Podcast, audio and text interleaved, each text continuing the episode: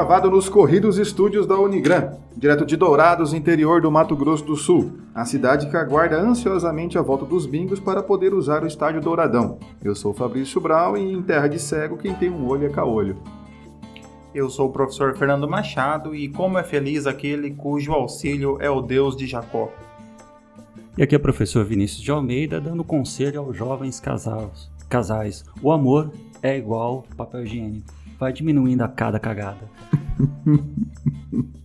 Faz um build, né? Um conselheiro amoroso, né? É, viu? Eu lembrei da história que o Vinícius conta. Agora tá. É uma história que não dá. Pra... Aqui não dá pra contar. É uma história aqui. É, História que não pessoal. aconteceu. Esse é mais um episódio do Direito do Mato. Pedimos a vocês. É, tá uma rede. Uma, uma- isso. Redes sociais. Eu tô destreinado, cara. Tá? Nos acompanhe lá em todas as nossas redes sociais: Facebook, Instagram, Twitter. Nos mande um e-mail em direitodomato.gmail.com. Prestigie o nosso trabalho. Curta, comente, compartilhe. Mande o link tá, para a sua avó no grupo do WhatsApp do Telegram. tá? Ajude esse projeto inovador. Agradecemos mais uma vez a todos aqueles que, co- que colaboram para que este projeto aconteça, é, especialmente a Unigran, que nos cede seu moderno estúdio, é, ao Paulo, que conduz aqui toda essa equipe com 45 pessoas, foram contratados mais alguns na última semana, é, dentre roteiristas, produtores, é, cinegrafistas e outros profissionais que fazem com que é, este maravilhoso espetáculo aconteça. E o nosso agradecimento especial a você que está nos ouvindo, participando, acompanhando e sempre prestigiando o Direito do Mato. E olha só, você que está acompanhando aqui o nosso projeto Direito Mato, não perca tempo. Adquira já a sua caneca do nosso podcast Direito do Mato, edição limitadíssima. Bora. Há três canecas.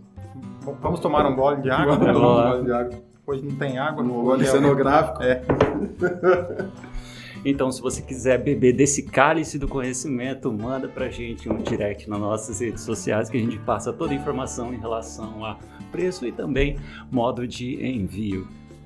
Irmãos e irmãs, se você acredita que apenas a sua família é que eventualmente faz alguns fiascos, algumas brigas, ou os seus vizinhos, ou o pessoal do seu bairro ou da sua cidade, é, não se engane, não são apenas as pessoas que fazem, é, que se metem em algumas brigas, as empresas também eventualmente acabam brigando pelos mais variados motivos. E nesse, nesse nosso episódio vamos tratar sobre tretas entre empresas, propaganda enganosa e outros assuntos do direito empresarial. Aqui a primeira notícia que nós trazemos: cachaça João Andante perde, perde processo para Johnny Walker e vira o Andante. Criada em 2008, a João Andante foi acusada de plágio pela Diageo, que levou o caso ao Instituto Nacional de Propriedade Industrial. A acusação foi baseada no fato de o nome João Andante ser uma tradução literal da marca de uísque e de o rótulo trazer o desenho de um personagem semelhante ao da Johnny Walker. A garrafa de uísque traz a imagem de um lord inglês com um chapéu e bengala caminhando. O rótulo da João Andante tem o desenho que mistura um matuto Jeca Tatu tá? e um dos personagens criados pelo escritor Monteiro Lobato. E o andarilho Juquinha, antigo morador que ficou famoso na serra pelo escritor eh, na Serra do Cipó. Ele caminha carregando uma trouxa de roupa nas costas. E aqui, o, interrompendo aqui o professor Vinícius, o Paulo disponibilizou, né, para quem está nos assistindo pelo YouTube, a, a imagem aqui que comprova a semelhança entre João Andante e Johnny Walker, né? É, e olha só. Como tá vendo aí na imagem, no rótulo novo, as pernas do personagem na verdade, outro, as pernas do personagem foram cortadas. A Diageo ganhou o processo em primeira instância, mas a empresa mineira vai entrar com recurso. Por enquanto, porém, não poderá usar o nome João Andante em novos rótulos. As garrafas antigas da João Andante ainda estão à venda por todo o país e a empresa estima que o estoque vai durar cerca de 60 dias. Com o antigo rótulo, o produto é vendido a R$ 76,90. As garrafas da O Andante vão chegar ao mercado custando R$ 62,90. Eu bem particularmente, caro, hein? eu me interessei em adquirir um apenas para, para ter ali o, a- uma das últimas unidades da Eu acho que João pode ser que valorize com o tempo. Pode ser né? né, um Com investimento certeza, né? daqui a uns 30 anos, né? Talvez dá para vender por uns 85 reais, né? A fica envelhecida, né? Melhor ainda. Mas é a velha ideia do brasileiro, nada se cria, tudo se copia, ou já dizia Lavoisier, né? É, que, mas não para o direito de marca e para a propriedade industrial. O- a semelhança da não do desenho em si, mas da ideia do desenho é muito grande. né? Uma adaptação muito bem pensada ali para o, o, o Lord inglês e para um Jeca Tatu passeando com, com a mochila nas costas, inclusive a localização do nome na imagem, né? O Johnny Walker, para onde está o João Andante também, né? É, aqui nós temos alguns elementos é, que nós podemos destacar. Por exemplo, a marca, ela já há, já há muito tempo, ela é protegida pelo direito como um patrimônio da empresa. É, muitas, é, em muitos casos, a marca ela é muito mais valiosa do que a soma de todo o patrimônio que as que grandes empresas possuem. Então, a proteção à marca, ela ganha uma importância muito grande, não só no direito brasileiro, como no direito internacional como um todo, em virtude aí da, da em virtude da expansão de grandes grupos econômicos que levam a sua marca, e a sua marca extremamente valiosa acaba se tornando uma marca aí mundial. É, o que ocorre também com a com Johnny Walker, né, que é uma que é uma marca ela é escocesa, né? É um whisky escocês, correto? Nós temos aqui a Vamos por aí, acho que é. é, creio que seja. Qualquer coisa E perto. e aqui uma e aqui uma a- aqui uma pequena curiosidade histórica sobre esse esse assunto. É, Johnny Walker passou a utilizar as garrafas quadradas é, para facilitar o transporte do whisky. Então a- foi uma inovação da empresa que permitia com que o whisky chegasse de navio, por exemplo, aos mercados consumidores da Ásia e das Américas, uma vez que o whisky era engarrafado, envasado em garrafas é, redondas, elas ocupavam mais espaço e se quebravam com mais facilidade. Então, grande parte da expansão da marca se deve ao desenho das garrafas quadradas que permitiam a melhor acomodação nos navios ali no final do século XIX início do século XX. É o maior, maior comércio, né? Hoje do. O maior consumo de uísque no mundo, né? Na Ásia. Mas pensando assim no nosso ouvinte que vai ainda começar ou está iniciando agora seu estudo em direito empresarial, eu acho que ele vai ficar. Valeria até para a gente ajudar ele a estabelecer alguns conceitos aqui. Por exemplo, toda hora é repetida essa ideia de marca. Mas o que, que seria essa ideia da marca dentro do direito empresarial? Por que, que ela criou essa, essa discussão aqui? A marca, ela é a exteriorização, a identificação de uma empresa ou de um produto. A marca ela pode ser composta tanto pelos, é, pelo conjunto de sinais gráficos, que pode ser tanto o nome da marca, quanto o chamado elemento figurativo, também chamado de o desenho, né? Também o, o elemento figurativo, também conhecido como desenho, é, é, corresponde à identificação da marca de uma empresa. Aqui é, verifica-se que não houve é, a utilização do nome da marca, do chamado elemento nominativo. Houve uma tradução para a língua portuguesa, uma tradução literal. É, contudo, aqui foi considerou-se que a, a, a indústria que produz a cachaça brasileira ela se utilizou da simbologia de outra marca e de certo modo vinculando o produto. É, nesse caso, há a chamada concorrência desleal. Quando que, quando que ocorre a concorrência desleal? Quando empresas que atuam, sobretudo no mesmo segmento, elas se aproveitam de práticas consideradas abusivas ou ilegais, é, a fins de, é, com a finalidade de confundir ou embaraçar a, o livre-arbítrio do consumidor. Então, quando você, por exemplo, se utiliza de um produto de marca inferior ou de qualidade inferior, e você é, replica ou torna ele muito semelhante a um produto de uma marca é, de qualidade superior, então você está se aproveitando de todo, uh, todo o conceito que aquela marca ela possui, do prestígio em relação aos consumidores, de todo o marketing que essa marca faz e essa, essa outra marca então ela acaba se apropriando de um sinal semelhante e acaba de, certa de certo modo pegando carona no prestígio dessa outra marca em relação aos consumidores, podendo embaraçar a escolha do consumidor. O É consumidor tal, igual tem ali no Paraguai aqueles tênis da Nike. Né? Sim, foi, É. não, não conheço, mas não os Mas conheço, se mas, você procurar, você acha lá nos, É. nos camelô da Nike. Tem. Então, aqui nós temos, por exemplo, uma, uma empresa chilena, uma. É, me fugiu o nome de quem. Uma empresa de apicultura, apicultura ali, que produção de mel, né? Que utilizava a sua marca Mel Gibson né, utilizava, é, inclusive, ah. sim, inclusive com a, inclusive com a, foto. a foto do, do, do famoso ator ah, norte-americano. Ah, esse, esse rótulo, é legal. esse jovem que recentemente gravou aquele filme Embalo de Sábado à Noite, né, o Mel Gibson, né? Não, cara. Isso é o de outra volta. Bom, errei, errei o filme. Mel Gibson é Mad Max. Máquina Mortífera. Máquina Mortífera, mas é, de outra volta, confundi. Mas eles são, ambos são bonitos é iguais. Lugar, né? Ambos são bonitos iguais. Não chegam perto do Nicolas Cage, mas são bonitos. Exatamente.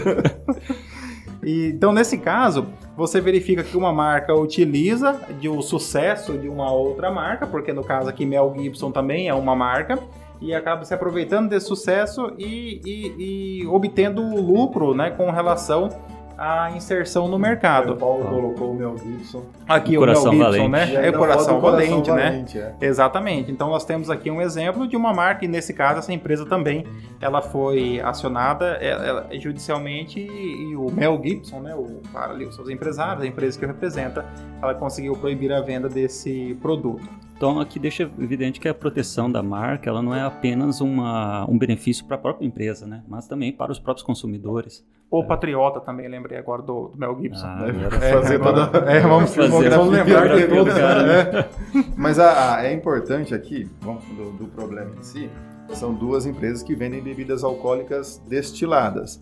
Então, cachaça e uísque. Ah, são bebidas diferentes. Mas é, uma cachaça num valor aqui que não é. Você não compra na baquinha ali de, de 3, 4 reais, então ela vai sair por 60, 70 reais uma garrafa. Então é, é próximo do que custaria um Johnny Head ali, mais ou menos. O, o, e aí a pessoa pode olhar e falar, opa, Johnny Walker está entrando no mercado de cachaças aqui no Brasil também, dada a semelhança. É, eu acredito que a empresa brasileira, a cachaçaria que fabrica, ela pode colocar todas as, as desculpas aqui, que não tem nada a ver, ela nunca pensou nisso, ela usou o capial lá de Minas Gerais que andava pela, pela região e ficou famoso, mas as semelhanças colocadas lado a lado, elas são gigantescas, então é, é, isso mostra realmente alguém querendo pegar carona numa marca já consolidada mundialmente. E aí, nesse sentido, é, é possível proteger, porque a marca é uma criação né, para um produto, para que esse produto se torne conhecido e haja a vinculação direto já daquele desenho, daquela imagem, com aquele nome, com o produto que vende. Então, basta assim, você sabe qual que é o produto que vende ali. Então, bastante é, interessante. Aqui também uma coisa importante é o papel da INPI dentro dessa história. Não apenas ela analisar de forma administrativa em relação a esse caso aqui, mas também a sua importância na proteção da marca. Até porque é lá que é feito, né? Se não me fala a memória, o registro. Isso, você faz o registro da marca, inclusive há uma triagem prévia do registro da marca, se não tem elementos que possam se confundir com outras marcas, etc. Se não é um nome comum, você querer, por exemplo, para a, a para você vender linguiça, você querer colocar como nome da linguiça linguiça. Então, fala, não, isso aqui é um nome comum, que vai com, não, não, se confunde com o próprio nome do produto em si. Você tem que ter elementos que distinguam, né? É, aqui um outro ponto importante também é que no processo de registro das marcas no INPE, que é uma autarquia que no Brasil ela é responsável é, pelo registro das, das, das marcas e proteção aqui do desse patrimônio intelectual das empresas, é, intelectual não, patrimônio imaterial das empresas, né? É, os processos eles são públicos e é possível que outras marcas apresentem a petição de oposição. Por exemplo, ela verifica que ó, essa empresa aqui ela está violando a minha marca por esses e é inclusive sendo deferida essa petição, sendo procedente essa petição de oposição, ela acaba impedindo o registro da outra marca. E aqui também tem um plus que não tem como se negar. Johnny Walker ele é considerado, inclusive dentro do direito empresarial, como uma, uma marca notória. E o Brasil ele faz parte da Convenção de Paris, né, se não me falha a memória, onde até ele vai dizer que nos casos de marca notória, com, esse, com, essa, com essa visibilidade internacional, ele até dispensa, por exemplo, o registro no IPI. E as, as marcas notórias, né, elas não precisam de fazer registro em cada país que elas estão entrando, porque elas são mundialmente conhecidas.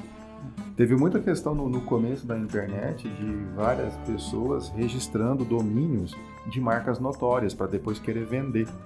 É, algumas marcas, dependendo do preço, compravam porque era mais barato do que uma briga judicial, né? Ah, não, quanto é? Outros ficaram muito gananciosos, aí entra com a questão judicial na hora, resgata o domínio porque sabe que é uma marca notória. É, então esse foi um movimento bastante utilizado. De um jeito ou de outro, uma coisa é certa o, o João Andante agora vai virar item de colecionador. colecionador. É, e agora ficou vai ficar mais caro. O Andante, exatamente. O Andante ficou a imagem do Andante aqui, lá e aqui se o ele mudou um pouco ali, mas ainda tá o cara caminhando lá. Aí aqui nós já vamos para o setor do Paulo, né? Mas o, se a empresa ela conseguir utilizar adequadamente o marketing, ela consegue inclusive ter aqui um ganho é, um ganho de projeção com relação a essa. É uma mídia. Caso, uma mídia, de certa forma, é. gratuita que a empresa acaba adquirindo, né? Se ela Porque souber ninguém utilizar... falou mal do produto, é só da uhum. logomarca. Exato. O produto até agora todo mundo pode ficar curioso. Será que é boa? É, então é, é? é e acaba sendo uma divulgação gratuita e. É, não, não foi gratuito, eu acho que vai ser meio caro, mas pode ser que dá um retorninho para eles. É, aí, né? pelo menos para recuperar o prejuízo. É. Então vamos lá. Ter...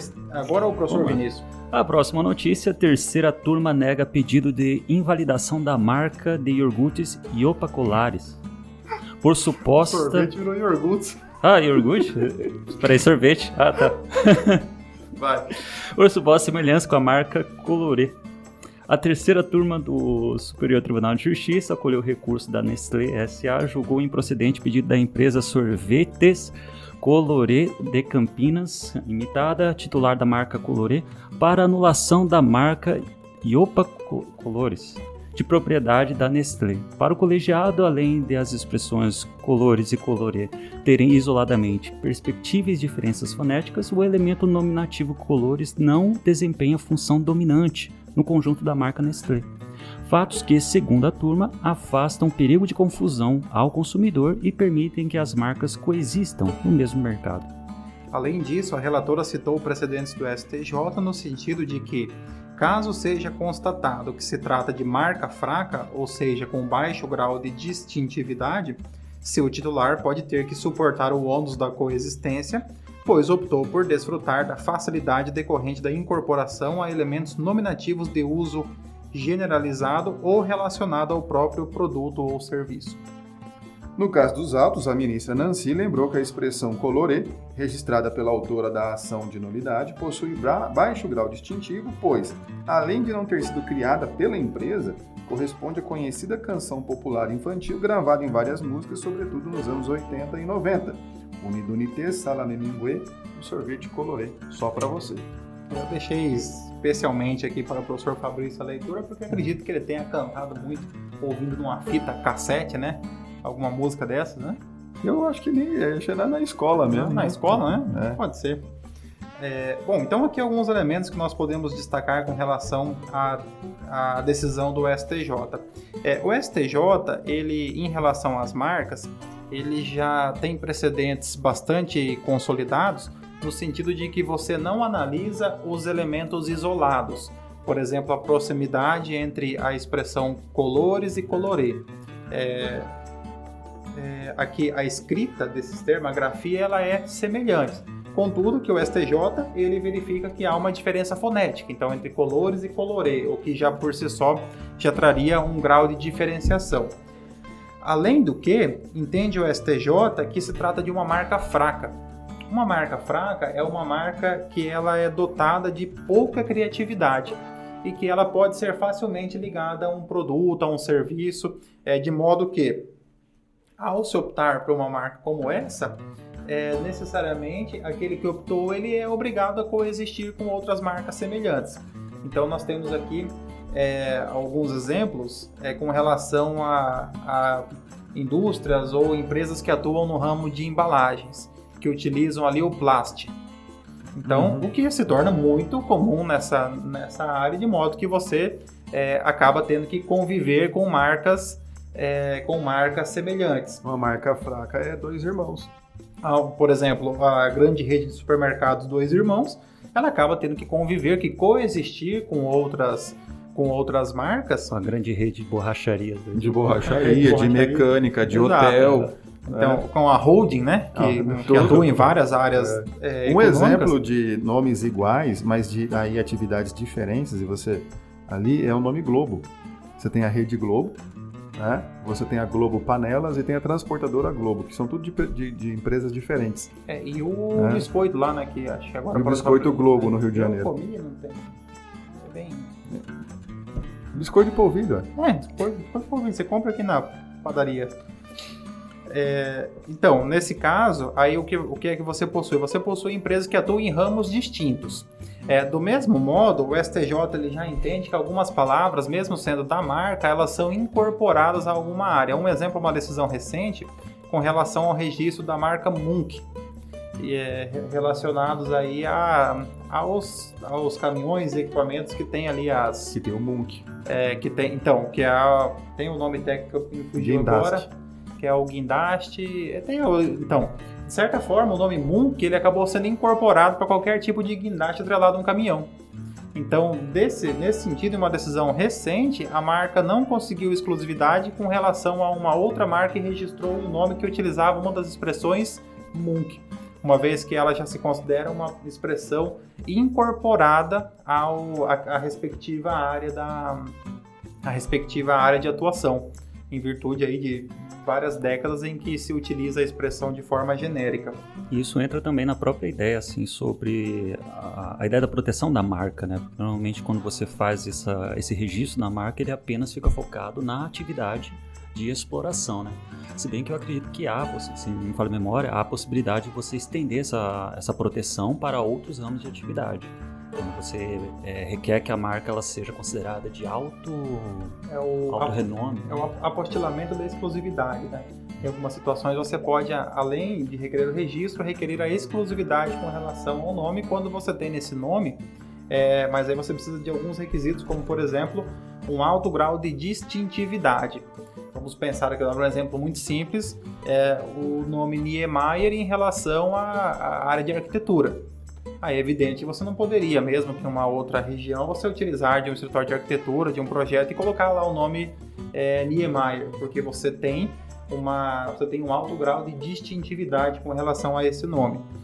É, aqui o STJ ele utiliza de, uma, de um conceito que é o conceito chamado trade dress. Seria uma tradução ali conjunto imagem, em que ele analisa também né, situações em que há um, um eventual conflito entre as marcas ele avalia é, é, toda, ele avalia é, todos os, os, elementos que interferem naquele produto, naquela imagem. Por exemplo, o formato da caixa, o conjunto de cores, para ver se isso efetivamente vai prejudicar ou não é, uma marca em relação a, em relação a outra. É, eu me lembro que há algum tempo atrás, pelo menos vendia lá em Mumbai, não sei se vende ainda, havia o, o trigo, o sol. Minha mãe sempre me dizia que o trigo sol era o melhor. Então eu, eu já era acostumado sempre ir no mercado, do lado do supermercado Que Carne, o braço forte do interior. Lá em Mumbai eu comprava o trigo sol. E aí, em determinado momento, passou a ser vendido o trigo da marca Sul, que era é, que a, a embalagem era semelhante àquela embalagem do trigo papel, né? Uma embalagem biodegradável. Ele era branco, escrito sol, tinha um desenho de um sol e ele era vermelho nas duas extremidades. E o trigo sul, ele era um pacote branco, escrito sul, não era um sol, era uma outra imagem, mas também amarela, também vermelho nas extremidades. Ou seja, você analisando o conjunto imagem, você verifica que há ali uma utilização desleal da outra marca se favorecendo de uma inserção que a outra marca já possui no mercado. É interessante que mostra que nos casos concretos, para você verificar esse tipo de situação, é, realmente existe essa necessidade de você analisar de forma bem individualizada, como o Fernando está falando, analisar todo o conjunto. Eu estava lendo esses dias sobre como que são feitos as brigas judiciais nos Estados Unidos em relação a plágio musical. Eles têm, as cortes norte-americanas, eles trabalham com um parâmetro, é uma coisa totalmente objetiva. Eles falam assim, se se a música, ela, mais ou menos assim, ela repete mais do que três notas, três, acho que é três notas ou três acordes, é considerado plágio. Se não repetir os três, não é considerado. O, lá nas cortes norte-americanas eles trabalham de uma forma bem objetiva, bem tabelada. Enquanto aqui no Brasil é diferente. Você tem sempre essa análise do caso em concreto. No Brasil seria um problema para o sertanejo universitário, né? Porque basicamente é. as, grande parte das músicas são apenas três notas, são né? São três acordes. E aí você precisa, você precisa de apenas uma frase de impacto, repete essa frase exaustivamente e você já tem uma música. Mas não é só o sertanejo, é o sertanejo, o axé, o forró. O... Também, também. O tecnobrega, mais ou menos tudo. Todas as músicas, você pegar o, o rock, o punk rock, tudo ali tem. A questão dos acordes é como que eles são estruturados, montados ali para formar a melodia e tudo. Nisso está brigando o Martim da Vila e, e Adele. Né? Ah, não, o compositor do Martim da É, Vila. o compositor da música Mulheres com a Adele. Mas ficou é de suspeitar isso. Né? Os que não estão sabendo o que está acontecendo, né? procurem no YouTube, né?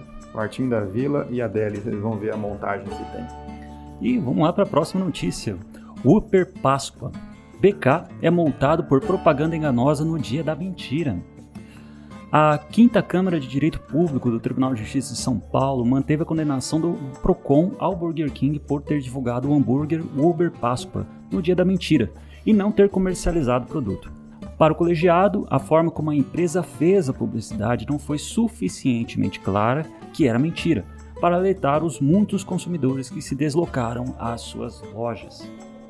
O sanduíche tinha apresentação similar aos produtos habitualmente comercializados, comercializados e composição temática vinculada à data festiva, contendo pão de chocolate, brownie de chocolate grelhado no fogo, geleia de framboesa e anéis de chocolate branco, informando ao final da mensagem que estaria disponível, abre aspas, só nesse domingo, 1 de abril de 2018. Será? Todavia, segundo os autos, a empresa não comercializou na data divulgada o respectivo produto, frustrando a justa expectativa, interessante aqui, a justa expectativa do público consumidor, uma vez que já lançou e comercializou, comercializou produtos similares. A conduta foi enquadrada pelo PROCON no artigo 37, parágrafo 1 do CDC, Código de Defesa do Consumidor, e resultou na aplicação da pena de multa prevista no artigo 56, seu inciso 1 e artigo 57 também do CDC. Para a magistrada, há que se diferenciar hipótese em que, pela sua natureza, o consumidor logo percebe tratar-se de uma brincadeira, das hipóteses em que, pelo contexto, o consumidor é ludibriado ou mesmo levado à dúvida, no caso dos autos, é evidente que muitos consumidores foram levados à dúvida e frustração. A utilização da expressão será no anúncio inicial a que se reporta a demandante não foi suficiente clara para aleitar os muitos consumidores que deslocaram as suas lojas. Eu compactuo, compartilho do sofrimento daqueles que esperavam comer o lanche, que nós temos a o Paulo colocou para nós aqui, eu não jantei ainda, estou continuo com vontade de comer o lanche mesmo, sabendo que ele não é existe. Vai transformar em, é, sei lá. É, e esse e eu compartilho aqui porque essa justa expectativa foi frustrada. A marca comercializou, ofereceu o produto, é, deu a entender que ele poderia ser vendido. É uma marca que é, realiza vários eventos é, similares com ofertas de produtos pontuais, sempre buscando assim é, essa a projeção da sua, das, suas, das suas lojas e que nesse caso aqui não, não passou de uma brincadeira. Quem que ia comer um negócio desse? Gordo? Cara, pão de chocolate brown de chocolate criado no fogo, geleia de framboesa e anéis de chocolate branco. Acho que não vinha de brinde, sei lá, um teste de sangue depois. Não, teste de glicemia. Ó, é. O pessoal compra aqueles ovos de Páscoa, que é o ovo de Páscoa, com brigadeiro, com beijinho, com mais não sei o que, com mais Nutella, com ah, pá, é, pá, pá. É, é, ovo aberto, né? É, é, é, doce em cima de doce. É. Eu, como um representante da classe dos que estão, estão com o IMC é, é, destacado, né? né? Eu, eu estou junto, somos todos PROCON de São Paulo que multou aqui o, o BK.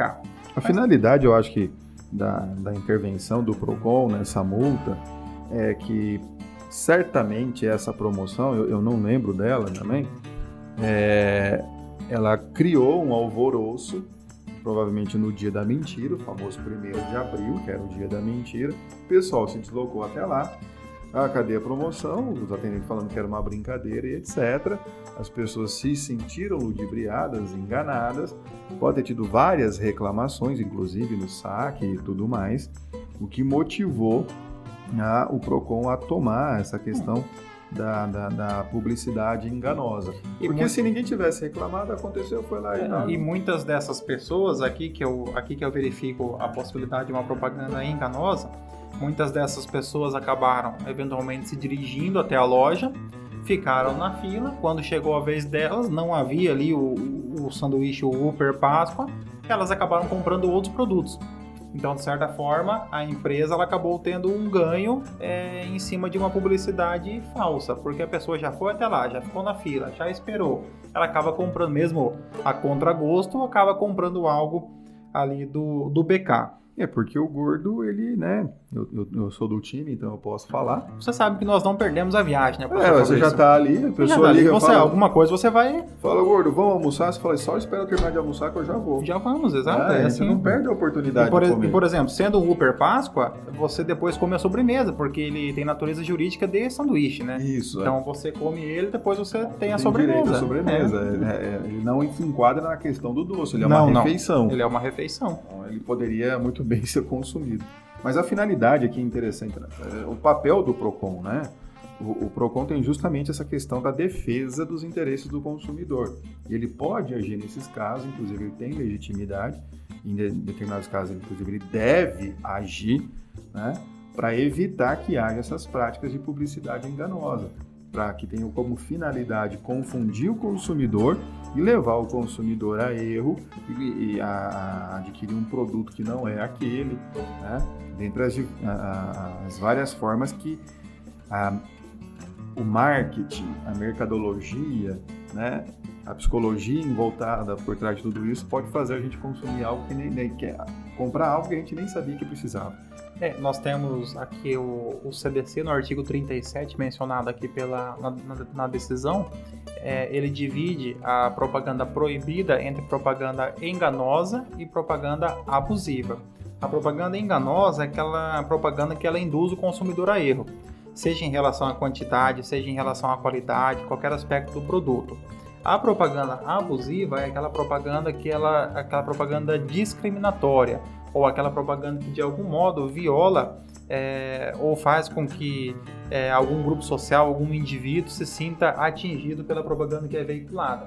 Vamos pensar aqui uma propaganda que veicula é, um produto da um produto de é, limpeza e diz para você que é a mulher é, honesta, responsável pelo seu lar, compre o produto e deixe o seu marido feliz com a casa limpa. Uma propaganda dessa é uma pra propaganda... você que é bela, recatada e do lar. Uma propaganda como essa hoje, ela seria totalmente discriminatória porque você tem aí um caráter de uma propaganda como essa é uma propaganda totalmente discriminatória porque você tem nela um caráter de, de discriminação. Eu não vou cortar a, a tosse, não, vai ficar. Eu repeti para cortar a tosse, né? Eu falei, para ser um pouco mais delicado, eu repeti aqui, né? Eu deixei com o produtor, ele, ele sabe o que faz. É, o produtor já falou, desliguei o microfone. É, desliguei o microfone, então. Ter um membro do podcast vindo a óbito aqui ao vivo não, não é adequado. Não que seja muito difícil, mas tudo bem, considerando a nossa saúde, tudo aquilo que já foi ingerido ao longo desses 44 anos. Muitos Upper Páscoa, né? Que já foram ou similares. É, Upper mesmo, né? E similares do Upper, é. né? Irmãos e irmãs, mais uma vez chegamos ao fim do nosso episódio do Direito do Mato. Esperamos que você tenha gostado dessa nossa breve incursão ao direito empresarial e aos litígios entre empresas e pessoas jurídicas.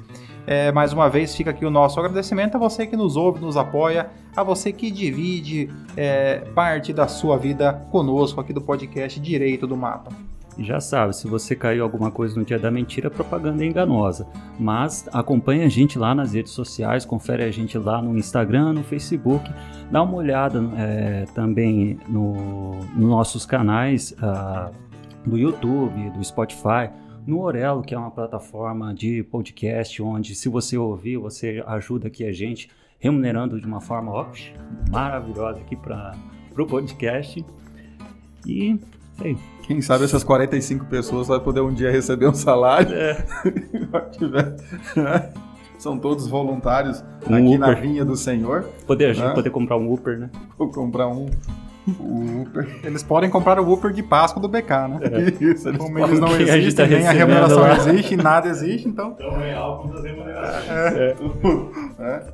Mas é isso aí. No dia da mentira ou não, tenham todos uma, uma ótima semana. Um grande abraço. Sejam felizes.